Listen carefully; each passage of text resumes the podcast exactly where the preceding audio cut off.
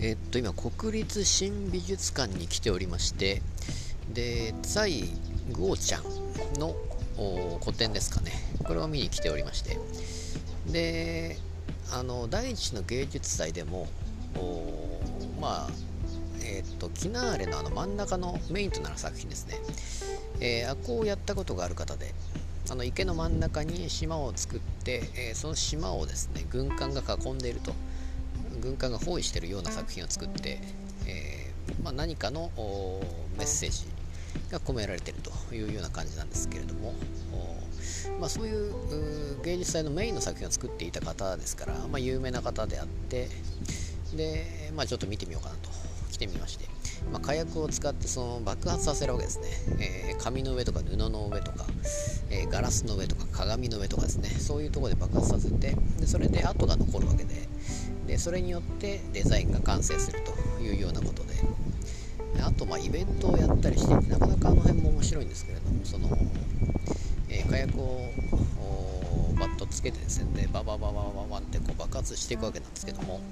でこれがま立体的なものを作ったりあとはそのなんですがまあ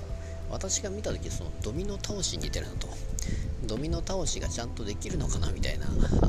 感じでまあそれもあれああいうのも作品ができていく感じだと思うんですけども、えー、まあ、そういうイベントをやったりということで。で、まあ、そういう中でその宇宙に関する今回はものをやっていて。で、えー、ま、その宇宙人地球外生命体に対してのメッセージを送っているような作品があってですね。これはなかなか3体につながるなと。同じ中国人、えー、まあ90年代だからそういう作品を作ってるわけですから踏まえて3体という作品ができたのかもしれないですし、まあ、中国では当然有名な方だと思うんですけども おそらくは、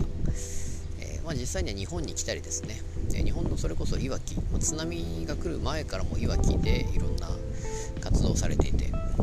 でだからこそ津波が起こってからもいわきに関わってというようなことで、まあ、日本でも、えー、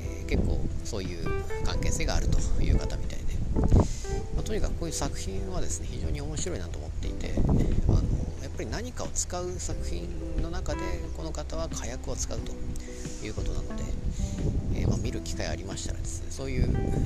まあいろんなメッセージ性が込められているということなので、